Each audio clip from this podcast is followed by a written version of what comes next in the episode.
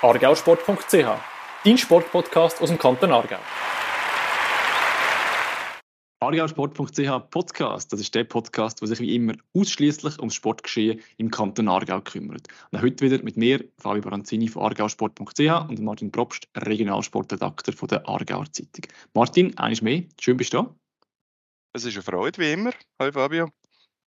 Hey, jetzt habe ich eine Frage an dich. Und zwar, ähm, bist du im Moment irgendwo in einem Trainingslager? Weil ich habe das Gefühl, die ganze Sportwelt im Aargau, wenn ich so mindestens Instagram als Referenz nehme, jeder Verein, jeder Sportler, jede Sportlerin ist irgendwo in der Wärme am Trainieren für die neue Saison.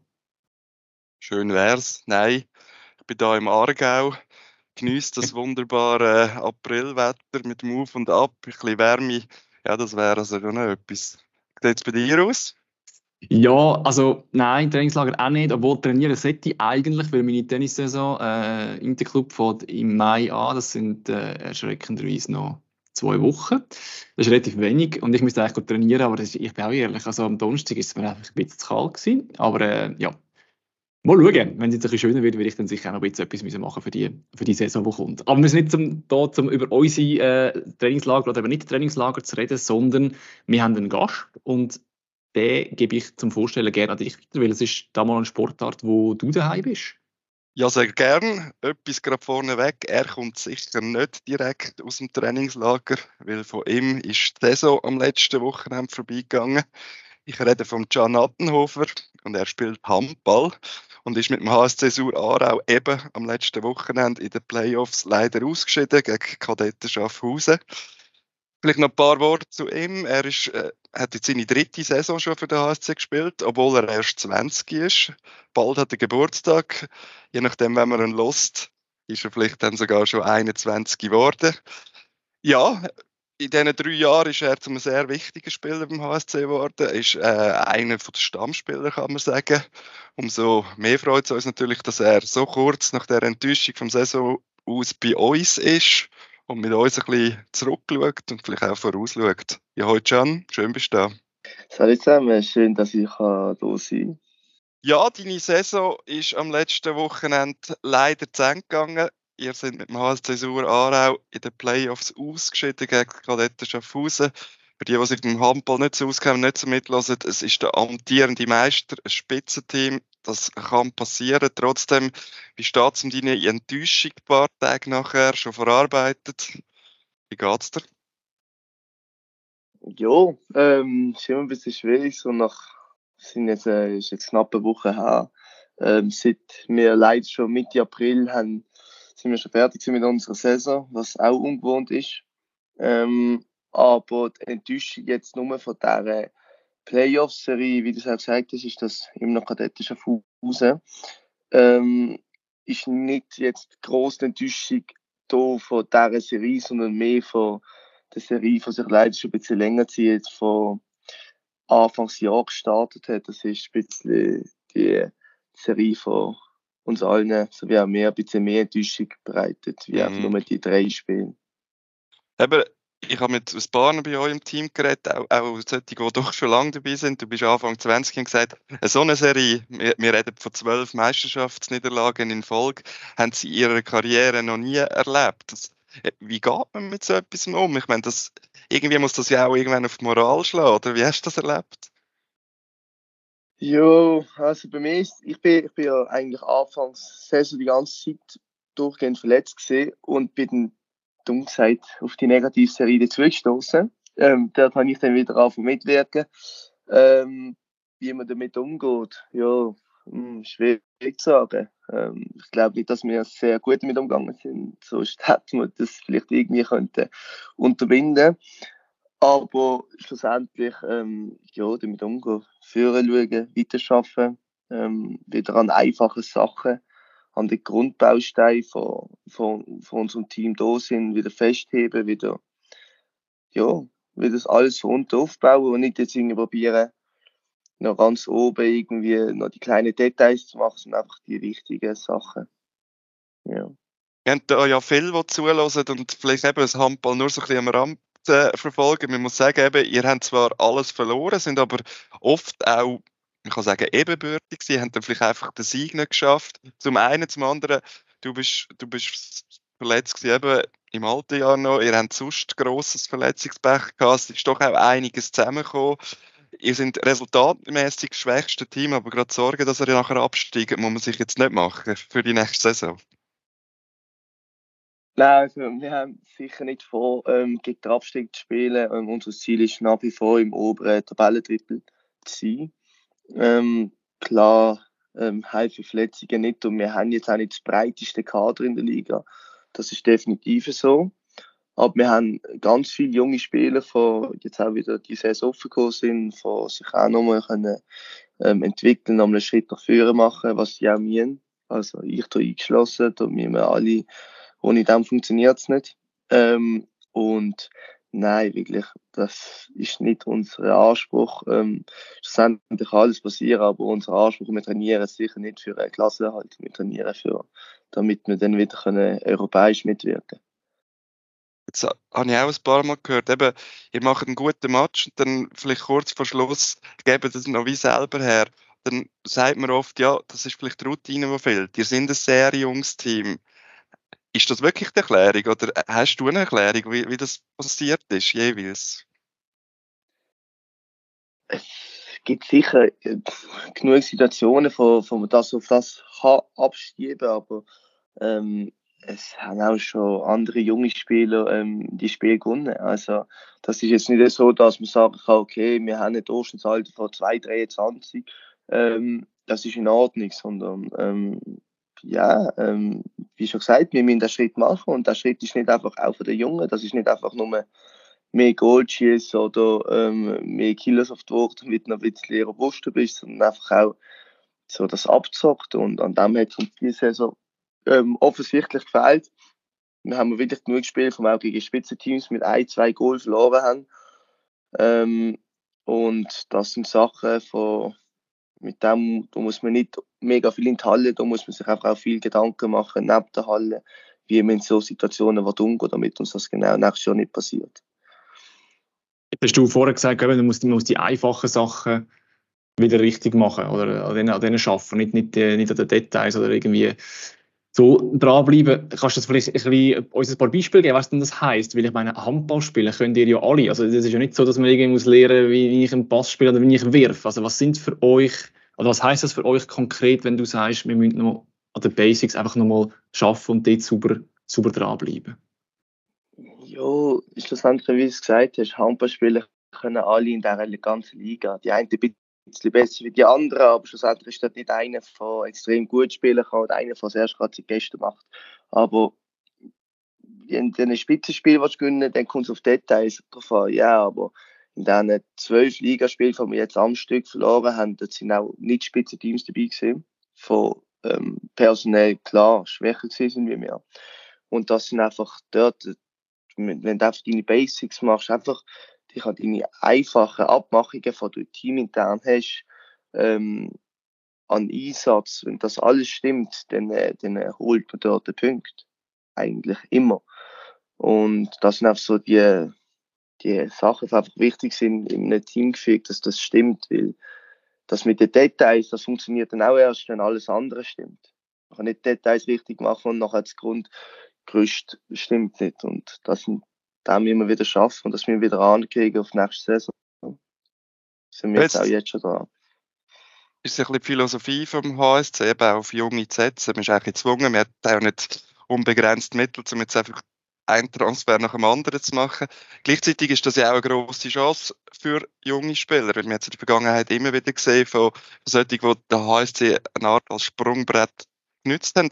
Wie erlebst du das selber? Ich meine, du übernimmst schon sehr viel Verantwortung. Äh, in jungen Jahren kommst sehr oft zum Spielen, das Vertrauen, ja. Ist das etwas, was dir auch viel gibt, die Chance zu haben? Natürlich, klar, nein, das ist, ähm, das ist Wertschätzung vom Verein. Das, in, das gibt in vielen Formen, auch in Sachen eben Spielzeit, Vertrauen vom, vom, vom Staff, von, von den Mitspielern. Ähm, und ich glaube, in den letzten Jahren haben, wenn es einfach verallgemeinert die Jungen ähm, das Vertrauen recht gut zurückgezahlt. Und es geht auch auf, aber das muss halt einfach jedes Jahr muss da wirklich muss da weiterhin an sich geschafft werden, damit, damit das Konzept auch aufgeht. Weil das Konzept geht nicht auf, wenn du nicht junge, gewillte Spieler hast, von, von alles reinschmeißen. Und natürlich ist das, das, wie, wie, wir es jetzt gesehen haben, vor allem letzten Sommer, ich glaube, drei oder vier Spieler von uns schon ins Ausland gegangen, ähm, kann das als Sprungbrett genutzt werden. Natürlich. Natürlich. So wie man gehört, hast du ja auch schon das Interesse von anderen Vereinen geweckt. Hast, hast jetzt aber mit dem HSC nochmal verlängert. Auch ist das mit dem Grund, weil du spürst, ich bekomme das Vertrauen, ich kann da besser werden und, und nachher vielleicht einen grösseren Gump machen, als jetzt möglich gewesen wäre? Ja, unter anderem sicher, ja. Nein, ich weiß, was ich da habe. Ich weiß, dass ich da meine Minuten kann spielen. Ich weiß, dass mir da, dass, dass wir da auch noch Fehler machen dürfen das ist da auch nicht erwünscht, aber ähm, das ist da jetzt nicht so, da wird es einem eher mal verzeihen, wie bei einem Verein, von halt auf der nächste eingekauft wird. Ähm, und eben, da ich jetzt auch gerade aus einer Verletzung komme, von einem Jahr lang ähm, außer Gefecht bin, ist das für mich ähm, eigentlich ein bisschen ein No-Brainer gesehen, dass ich mir nochmal selber die Zeit geben wird und, und dann äh, mit der Konstanz, die ich hoffentlich über die Zeit aufbauen kann, ähm, den Gump irgendwann mal machen kann. Du hast es gerade angesprochen, dass von eurem Team letztes Jahr mehrere Spieler ins Ausland gewechselt haben, unter anderem der Manuel Zehner, der bei uns schon im Podcast war, ein erzählt hat, wie es ihm jetzt in Deutschland geht. Jetzt ist das für dich auch quasi so ein bisschen das Ziel, denn, der nächste Schritt, dass, dass es richtig Ausland geht? Oder was ist so ein bisschen dein dein Weg, wo du dir so ein bisschen vorgedacht hast, sofern man das natürlich kann, kannst nicht alles planen, aber man hat ja so ein bisschen seine Ideen im Kopf, wie welche Richtung es soll gehen, wenn alles klappt. Wie sieht das bei dir aus? Ja, es ist natürlich mal zu Wunschdenken, wenn alles klappt und so weiter und so fort. Das ist natürlich an der Weltspitze ganz offen. Ähm, aber natürlich, das Ziel ist Ausland, weil im Ausland ist halt einfach der Handballsport hat in anderen Ländern wie in der Schweiz halt einfach nochmal einen anderen Stellenwert ähm, was man sieht, was ich jetzt äh, seit ich seit fünf Jahren spiele in der Nation und Zuschauerschnitt trotz der Corona-Phase sind wirklich nochmal aufgegangen und das merkt man, das Interesse in der Schweiz auch ähm, steigert. Aber das ist natürlich das Ziel, ist das Ausland. Ja, das ist, ist offen so. Wie muss man sich vielleicht für die, die jetzt zulassen und eben, es kommen viele Leute schauen, aber es hören vielleicht auch Leute zu, die, die das Handball nicht so kennen, werden wir mal noch ein grundsätzlich, wie muss man sich das Leben von einem Nazi-A-Handballer vorstellen? Wie oft trainierst du? Hast du noch Zeit für Freizeit, Beruf oder Ausbildung? Erzähl mal da ein bisschen. Also bei mir ist es jetzt gerade so, dass ich ähm, fertig bin mit der Matur. Heißt, jetzt äh, habe ich den Militärdienst, habe ich können im Spitzensport Militär in Mackling oben machen. Das ist kein Problem, mit, ist kompatibel mit dem Sport. Ähm, trainieren die mehr, es kommt ein bisschen den Meisterschaftsbetrieb drauf an, wenn wir alle drei, vier Tage spielen, logischerweise nicht ganz so viel wie sonst, aber ja, mehr oder weniger siebenmal in der Woche und dann haben wir ein Spiel. Ähm, und in der, in der Off-Season trainieren wir noch bis zu neunmal ähm, und haben Festspiel, aber dort ist das dann mit der Regeneration ein bisschen anders. Ähm, aber jetzt in meinem Fall ist es so, dass ich Handball spiele und nebendran ähm, tue ich noch ein bisschen Schöpfeln, damit ich einfach ein bisschen über runterkomme. Und, aber das ist wirklich in der Nation, das ist extrem der Unterschied zwischen was die Möglichkeiten finanziell vom einen zum anderen, das hast du wirklich Spieler von ähm, Gratis-Spiele bis zu Spielen von Vollprofi sind, Mannschaften von vollkommen nur Vollprofi-Betrieb ist. Also das ist, da kannst sozusagen eigentlich ist für jeden irgendetwas. Also es geht alles. Man kann schaffen, man kann noch in der Schule sein, man kann Vollprofi sein. Ähm, es ist jetzt nicht so, dass es eine vollkommene Profiliga wäre, oder? Und sagst du ein bisschen Jobs, das sind so Gelegenheitsjobs oder hast du da etwas Fixes? Oder? Also ich habe etwas fix, ja, aber es ist mehr ein richtig Gelegenheitsjob. Ich wollte jetzt, ich wollte später dann einfach studieren, ähm, aber jetzt äh, wollte ich mich ehrlich gesagt einfach nur aufs Handball konzentrieren, damit jetzt äh, ähm, in den nächsten ein, zwei Jahren wird sich da ein bisschen eine Bahn ähm, äh, Wert weisen, wie das mit meiner Handballkarriere ähm, weitergehen wird und, und dann äh, will ich dann vor allem so langsam ein bisschen verplanen, ähm, und ich eigentlich vorne im Moment Handball spielen, sodass ich auch mit 24 einfach studieren und nicht unbedingt gerade mit 20 muss studieren. Du bist ja vom RTV Basel zu Surara gekommen. Man hört es auch am äh, Dialekt an, wo du daheim bist. Äh, wie sieht es denn aus? Pendelst du immer noch oder hast du mittlerweile Bleibe da in der Region gefunden? Allzu weit bist du ja nicht über den Hoger rüber, aber gleich. So weit ist es nicht, aber ich bin immer noch, also ich pendle seit drei Jahren immer von Basel. Also ich wohne in Basel, immer nach, nach Sur. Ähm, aber das, das, wenn man es will, dann funktioniert Dann ist es kein Problem. Wenn man es nicht will, dann eher weniger. Aber sonst ist es kein Problem. Mit der Schule ist es ein bisschen problematischer gesehen, aber jetzt äh, habe ich mehr wie genug Zeit. Du hast vorhin gesagt, in der Liga ist es sehr unterschiedlich mit, mit der Professionalisierung. Gleichzeitig hast du ja gesagt, das Interesse wächst im Handball. Hast du das Gefühl, dass die Schweizer Liga jetzt noch weitere Schritte macht, dass man sich dann immer mehr auch vielleicht im Ausland annähert, wo, wo fast nur noch Profis sind. Was, wie siehst du die Entwicklung? Ich hoffe es. Ich hoffe ähm, wenn ich jetzt anschaue, was, das haben sie auch, glaube gestern oder vorgestern die Auflagen für die neue Saison rausgegeben, was so eine Nationalmannschaft alles in der Halle muss haben, von Frauen nochmal um einiges professioneller muss sein während der Matchtag. Ähm, und auch jetzt äh, mit, mit der Pilatus Arena, ich glaube ich, langsam in Gang kommt und ganz viele Mannschaften für auch eine Arena haben, ähm, sowie auch Mannschaften wie Bern und Kriens, die sich jetzt auch ähm, noch um einiges verstärkt haben im Kader, mit Spielern, die man kennt, die man auch sehr gerne zuschauen. Und das in der Kombination mit jungen Schweizer Spielern, die, die gut sind, ähm, denke ich, dass die Liga ähm, ja, die hat Potenzial und ich hoffe, dass das, dass man da ein bisschen an die Professionalisierung ankommen kann. Das wäre cool. Im HSC haben wir ja ein treues Publikum. Wir haben, haben immer viele Leute in der Halle. Wie, wie, wie ist die Schachenhalle? Ich meine, es ist eben nicht die modernste Handballarena, aber wie ist es in der Schachenhalle zu spielen? Also ich weiß das erste Mal von in der Schachenhalle gespielt habe, ich bin auf dem RTV gesehen und das ist noch gerade vor Corona gewesen, und das ist dann das erste Mal von so vielen Zuschauern gespielt und das ist riesig gewesen. Also auch als Aus also für, für die Auswärtsspieler ist das immer immer das Highlight, in Aarau zu spielen.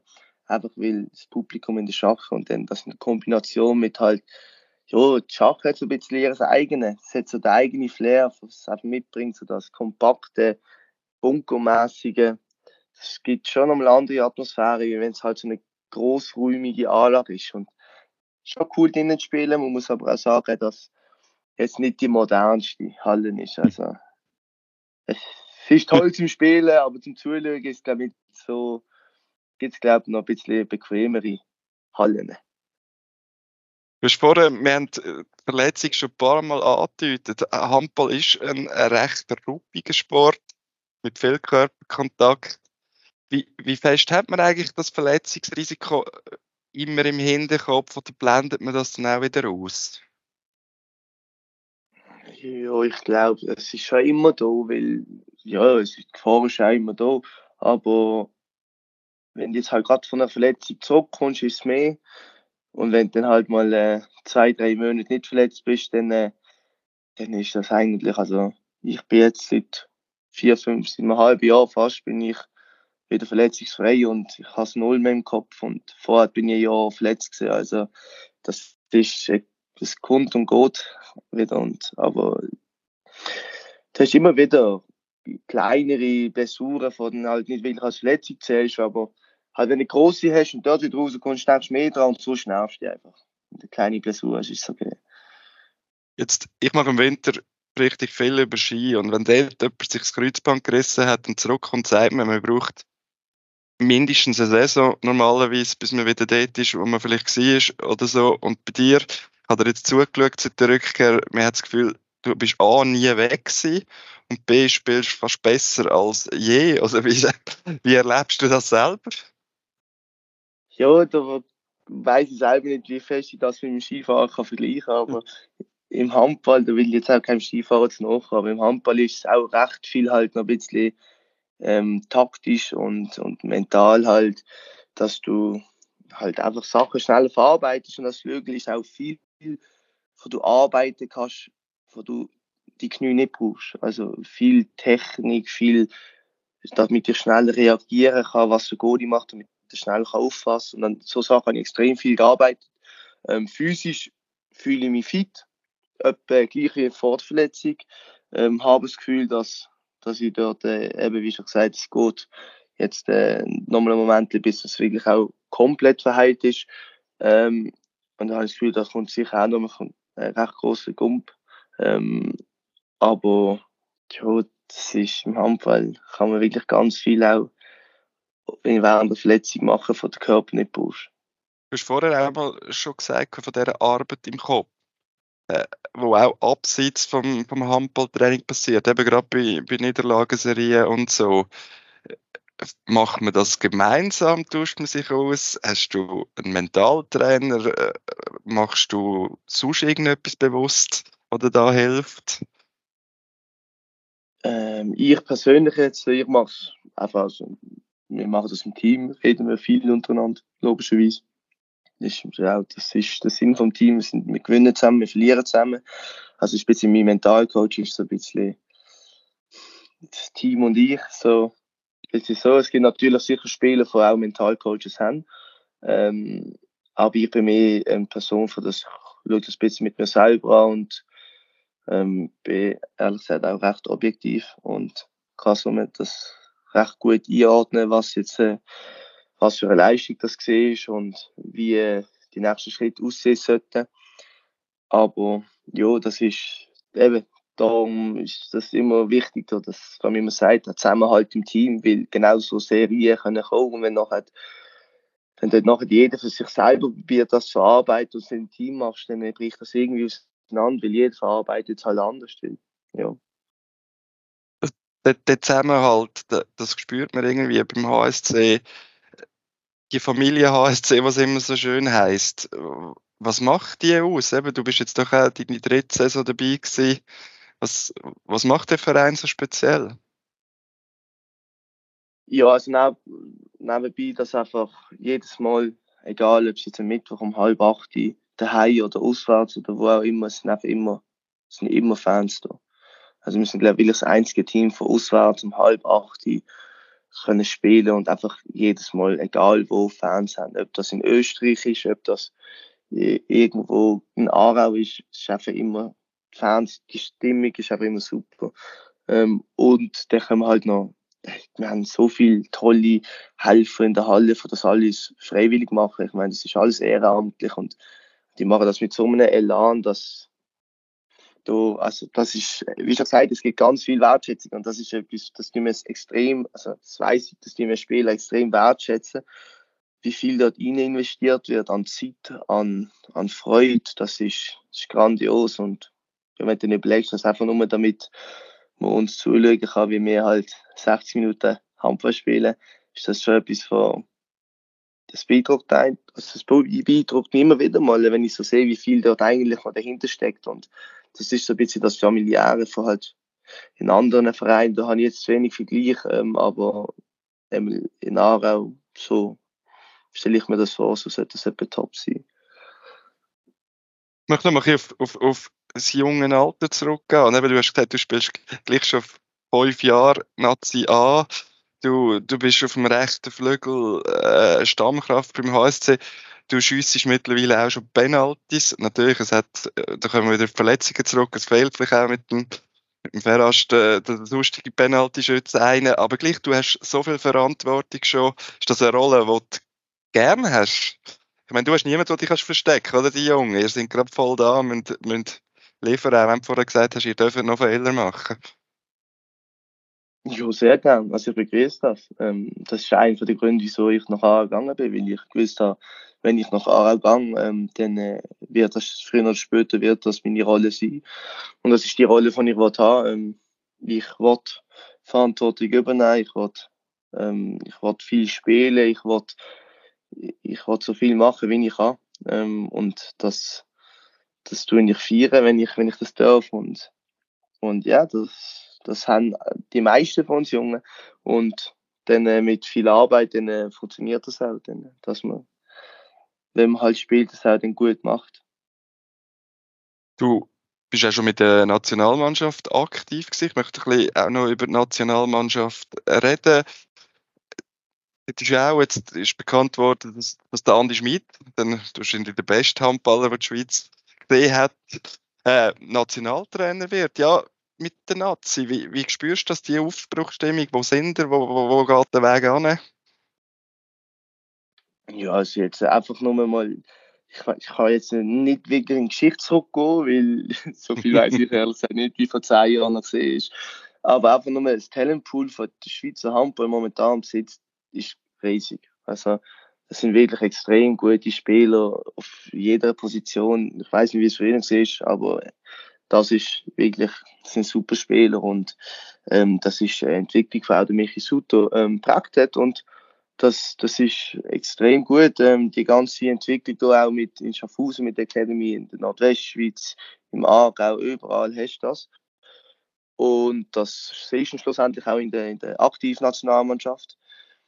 Und jetzt hoffen wir, dass, dass wir dort auch nochmal mit dem Resultat ein bisschen um die Ecke kommen. Das ist das, was momentan noch ein bisschen fehlt. Ähm, und ja, und dann äh, bin ich da recht zuversichtlich, dass das in den nächsten Jahren bis zu unserer Heim-EM ähm, positiv entwickelt wird haben. Wo siehst du die Schweiz? Also wenn du jetzt mal sagst, eben, extrem viel Potenzial, resultatmäßig aber noch nicht ganz. Also weißt, wo die Differenz, die es jetzt dort noch gibt in dem Bereich, wo, wo siehst du die im Vergleich zu den anderen äh, Ländern, die vielleicht eben jetzt noch vor der Schweiz sind?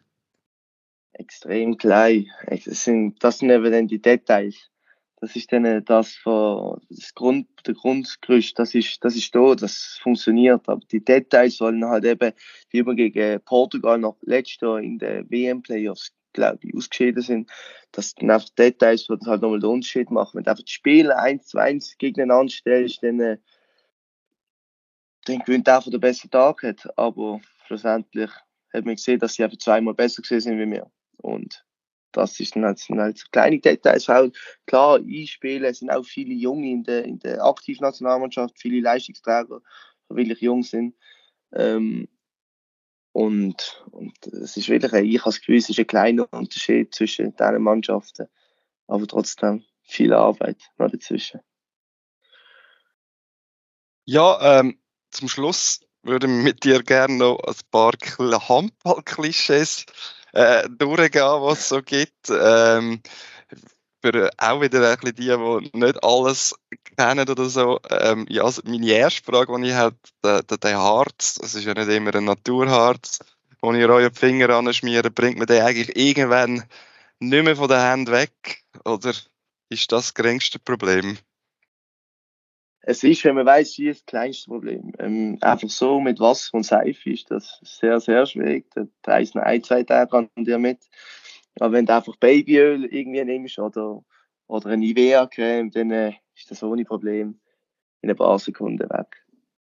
Und ich würde sagen, das Harz, oder? Das ist schon so quasi, dass du den Ball, den Ball besser kannst vor, bei dir besser ist wie groß ist der Effekt? Also weißt, muss ich mir so vorstellen, also wenn du kein Harz in der Hand hast, dass, du den Ball gar nicht würdest vor. Das ist sehr wahrscheinlich auch nicht. Also weißt, wie groß ist der Effekt vom Harz? Was macht der wirklich aus?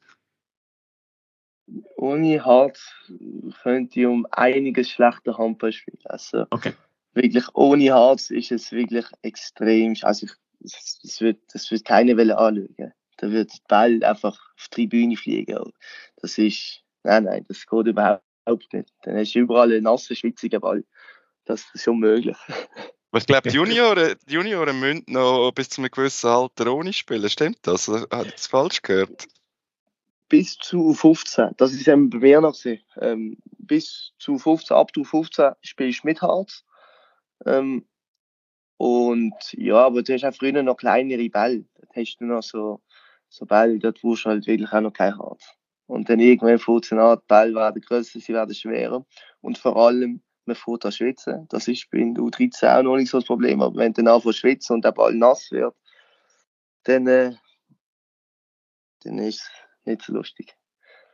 Klischee 2 wäre, Handballer sind härter im Nähe als Fußballer. Gleichzeitig aber fairer. Was sagst du da dazu? Ja, ja, einfach ja. Relativ simpel. Ich glaube, das müssen wir nicht diskutieren. Wenn man Solange wir Handball spielen und nicht Fußball. Wenn wir Fußball spielen, dann auch nicht. Aber wenn wir Handball spielen, schon.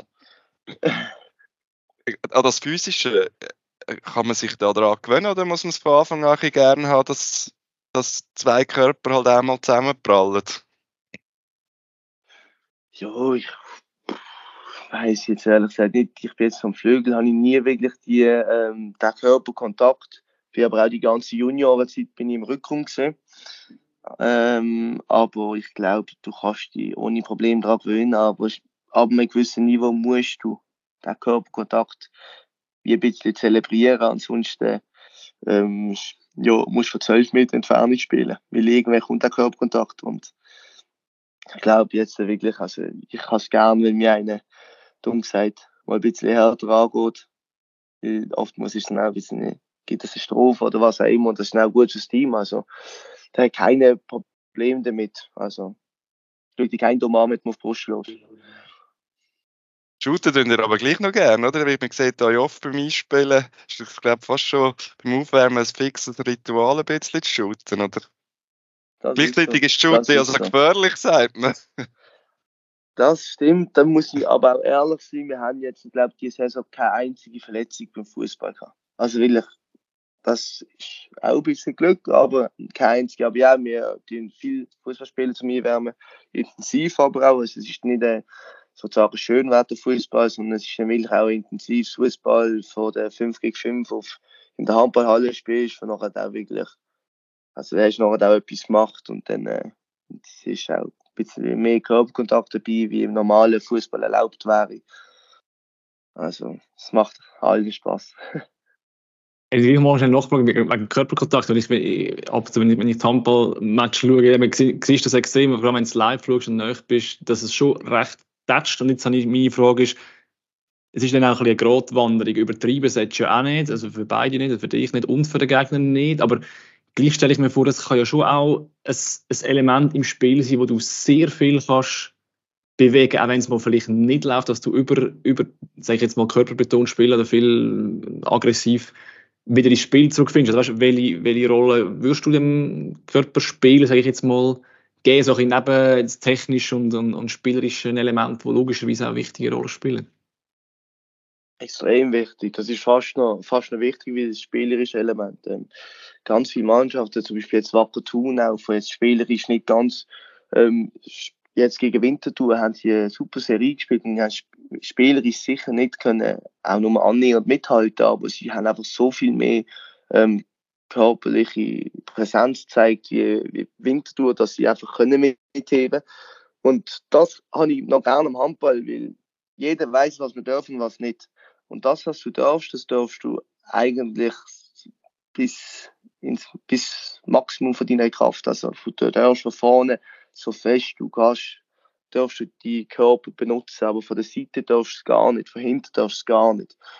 Und wenn man das respektiert mit den Regeln, dann ist das fair und es wird kaum jemand sich beschweren, wenn man von vorne hart angehen wird, aber wenn es dann von hinten anfängt, das ist dann, äh, das sind dann die Mittel von hinten eingesetzt werden, wenn es gerade nicht so gut läuft.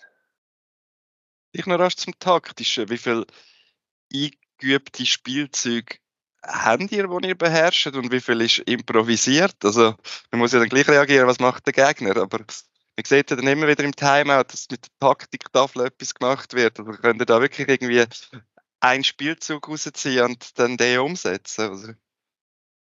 Also, wie viele Spielzeuge viel? 40, 50, die werden die ganze Zeit abgeändert, auf, auf den Gegner angepasst. Ähm, auch noch während dem Spiel werden die angepasst.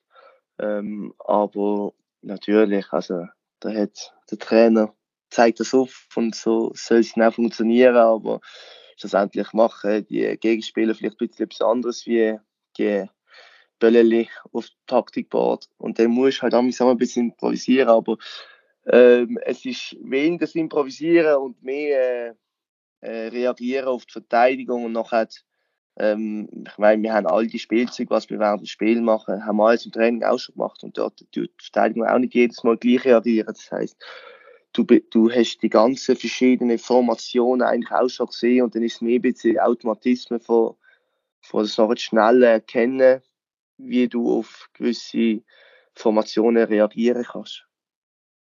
Wir zu einem weiteren Klischee. Und zwar behaupten wir, Handball ist ein Sport.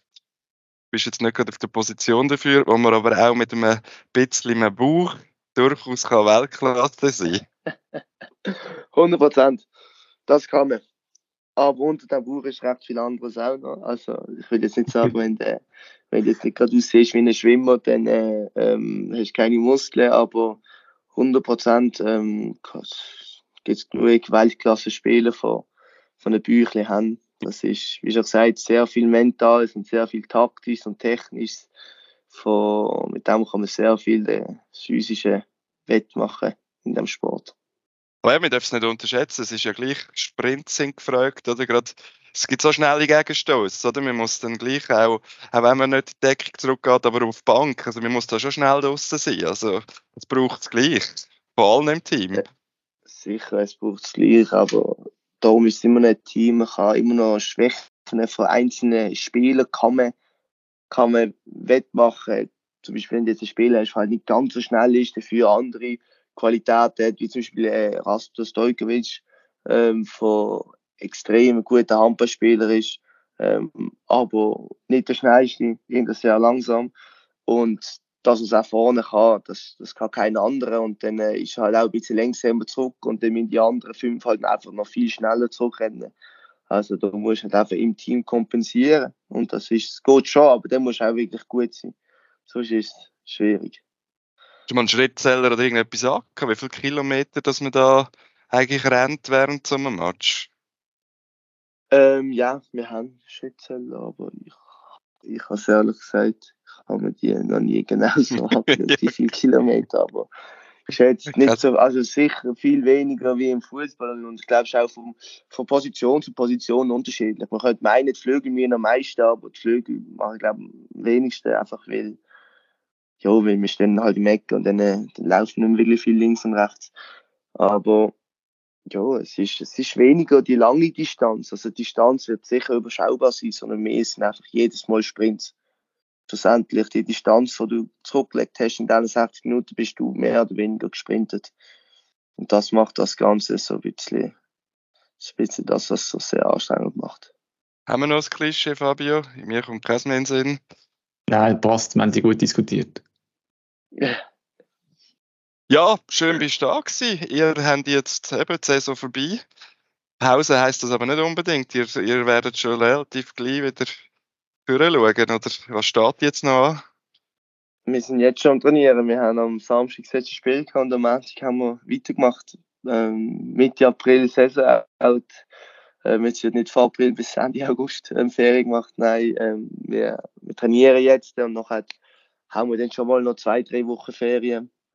Aber ja, die Zeit kann man nutzen und werden wir nutzen, damit das nächste Saison wieder ein bisschen anders aussieht. Wunderbar. Schön, bist du bei uns gewesen. Spannend gewesen. Danke vielmals.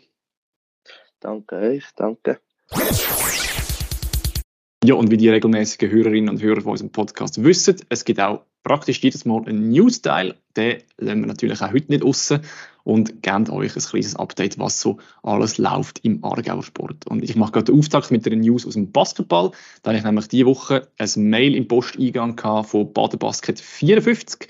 Die haben uns ein Mail geschickt und zwar haben sie dort geschrieben, dass sie das Ziel verfolgen mit ihrer Frauenmannschaft, die seit vielen Jahren in der Nazi B spielt, nächste Saison den Sprung in die Nazi A zu wagen. Und äh, das ist aber ein, äh, nicht nur ein sportliches Abenteuer, sondern auch finanziell eine rechte Herausforderung für den Verein. Weil, äh, wenn man in der Nazi A spielen statt in der Nazi B, dann sind einerseits die Meisterschaftsgebühren dreimal höher weil man mehr trainiert, werden die Hallenmieten höher, dann gibt es längere Reisen, weil quer durch die ganze Schweiz. Und man braucht natürlich noch ein besseres, qualitativ hochstehendes Kader, was dann noch ein Lohnkosten zur Folge hat. Kurz, sie brauchen 60'000 Franken mehr Geld, als das in der ACB der Fall war und haben darum ein Crowdfunding lanciert, wo sie probieren, 30'000 Franken zu sammeln. Äh, wer das unterstützen oder die, die Aktion ein bisschen genauer verfolgen, findet die Infos auf der Webseite von Badenbasket 54. Das ist www.badenbasket.ch. Und wenn das würde klappen mit dem Aufstieg, dann hätten wir doch tatsächlich zwei Frauen-Nationalteam im Basketball aus dem Aargau, weil nämlich auch der BC Alte Kante Aarau schon seit ein paar Jahren in der höchsten Spielklasse spielt. Und dann hätten wir nächstes Jahr ein Derby in der National. Eine schöne Sache. Darum ich würde auch sagen los unterstützen. Gute Sache. Ja, ich muss für, für, für, für meine News von der Woche zuerst mal über Kantonsgrenzen aus, und zwar nach Schönewert und Niedergösgen. Der Fußballclub dort hat es nämlich geschafft, in Aargauer Göppfinal einzuziehen. Das, weil sie eigentlich schon seit vielen Jahren äh, am Aargauer Fußballverband angehören, da auch ihre Meisterschaft spielen und somit natürlich hochverdient im Göppfinal dürfen stehen. Ja, Sie haben sich äh, durchgesetzt, und zwar erst im Penaltyschiessen gegen den FC Sur. Äh, ein Spiel, ein Auf und Ab bei Regen, Wind und kalten Temperaturen mit schließlich einem Happy End für sie. Äh, der Mike von Felten, der Goalie, hat zwei Schüsse können haben in diesem Penaltyschiessen und ist so zum Held geworden. Und somit lebt Traum weiter von Schöni, wie man ihn abgekürzt sagt. Äh, der Göps das zweite Mal gewinnen nach 2021. Damals haben sie nachher äh, das Traum losgezogen und haben in der ersten Runde vom Schweizer Cup den FC Basel empfangen. Das ist der grosse Traum von jedem Regionalfußballer über den Cup irgend so ein Duell gegen Profis zu haben. Die zweite Mannschaft, die noch davon träumen ist der FC Küttingen. Er hat es äh, deutlich klarer gemacht als, äh, als äh, Schönewert am Tag drauf. Ähm, sie haben 7-0 gewonnen gegen Ottmar singen. Da hat es gar keine Frage gegeben, wer der Sieger könnte werden. Äh, Küttingen steht das erste Mal überhaupt im Cup-Final. Ähm, vielleicht noch ganz kurz im Cup-Final selber dann. Er findet statt an Auffahrt. Am Donnerstag Auffahrt ähm, im Aarauer Schachen. Das äh, wird eine grosse Sache, ein grosses Fest. Beide Teams haben sie nicht allzu weit. Wird sicher viele Leute geben. Ähm, ja, Küttingen, der Drittligist, ist vermutlich Aussenseiter gegen Schönewert, der doch Zweitliga spielt und dort sehr gut vorne mitmischt.